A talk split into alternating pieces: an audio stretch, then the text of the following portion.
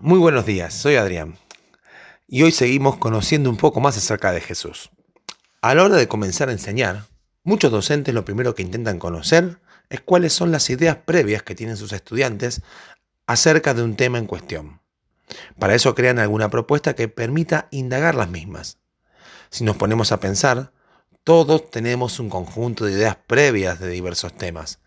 Algunas de ellas pueden estar muy bien fundamentadas en lo que ya sabemos, pero ¿qué garantía pueden darnos ellas acerca de que lo que pensamos es ciertamente verdadero? En el relato de hoy nos encontramos con una situación que nos enseña que muchas de esas ideas previas pueden convertirse en una barrera para conocer verdaderamente a Dios y su modo de obrar. Leamos en Juan 1, 46. Felipe halló a Natanael y le dijo, hemos hallado a aquel de quien escribió Moisés en la ley, así como los profetas, a Jesús, el hijo de José, de Nazaret. Natanael le dijo, ¿de Nazaret puede salir algo, algo de bueno? Le dijo Felipe, ven y ve. Natanael tenía una idea previa de Nazaret. De allí no podría salir algo bueno. ¿En qué basaba este concepto? Ciertamente es un conocimiento sobre esta ciudad de la región de Galilea. ¿Lo que Natanael conocía de Nazaret era falso? No, para nada. Nazaret era un sencillo pueblo de una región periférica hasta casi fronteriza del territorio de Israel en aquel entonces. Como ya dijimos, hace tiempo atrás Galilea era conocida como Galilea de los Gentiles, dando a entender que sus habitantes eran considerados por los mismos judíos como extranjeros. Pero esto no termina allí. Al buscar información histórica sobre este poblado, se lo considera como un lugar insignificante situado entre los montes, un pueblo oscuro que nunca es mencionado en todo el Antiguo Testamento, ni tampoco por los historiadores más reconocidos de la época. Se estima que su población rondaba por aquel entonces entre unos 400 a 500 habitantes. ¿Nos damos cuenta ahora por qué Natanael dijo lo que dijo? No era tan ilógico. ¿Quién de nosotros pensaría que un gran líder pudiera salir de un poblado tan insignificante en la actualidad? Particularmente, esperaríamos ciertas credenciales que bañen en prestigio a una gran persona.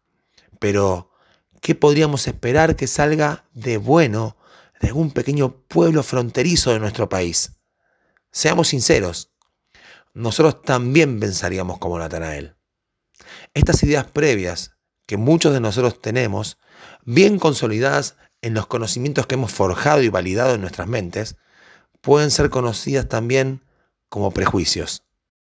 Entonces, ¿podemos nosotros acaso confirmarlos como verdades absolutas? Si somos sinceros, muchas veces así lo hacemos. Por tanto, ¿qué nos está enseñando esta escena bíblica? Que la mayoría de las veces pueden ser nuestros prejuicios los que nos impidan acercarnos y conocer verdaderamente a Dios tal cual Él es. Dios se ha dado a conocer a lo largo de la historia de la humanidad de diversas formas y por medio de diversos canales, como bien nos enseña el principio del libro de los Hebreos. Dios, habiendo hablado muchas veces y de muchas maneras en otro tiempo a los padres por los profetas, en estos postreros días nos ha hablado por el Hijo Jesús, el hijo de José de Nazaret, ¿puede ser él algo bueno? Ciertamente sí. Jesús es todo lo bueno que puede pasarle a una persona cuando cae en sus prejuicios y decide verdaderamente conocerle. Al llamado realizado por Felipe, Natanael reaccionó con prejuicios, dejando de lado lo que su amigo ciertamente había conocido y despreciándolo. Pero miremos por último la reacción de Felipe.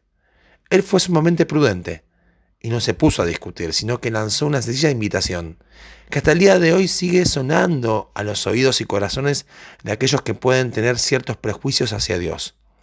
Felipe dijo, ven y ve. Esto nos enseña una inmensa lección que 1 Pedro 3.15 expresa claramente. Estad siempre preparados para presentar defensa con mansedumbre y reverencia ante todo el que os demande razón de la esperanza que hay en vosotros. Nuestra mejor defensa muchas veces no es discutir contra aquellos prejuicios que están formados en los corazones y en las mentes, sino por el contrario, es invitarles mansamente y con respeto a que conozcan la esperanza que sostiene nuestra vida a diario, y es que creemos que Jesucristo es todo para nosotros. Señor, que puedas seguir conociéndote cada día más, derribando los prejuicios que brotan naturalmente de las experiencias que he vivido, y que sí pueda crecer la esperanza de gloria que me has dado a partir de conocer más y más a Jesús. Que el Señor nos bendiga.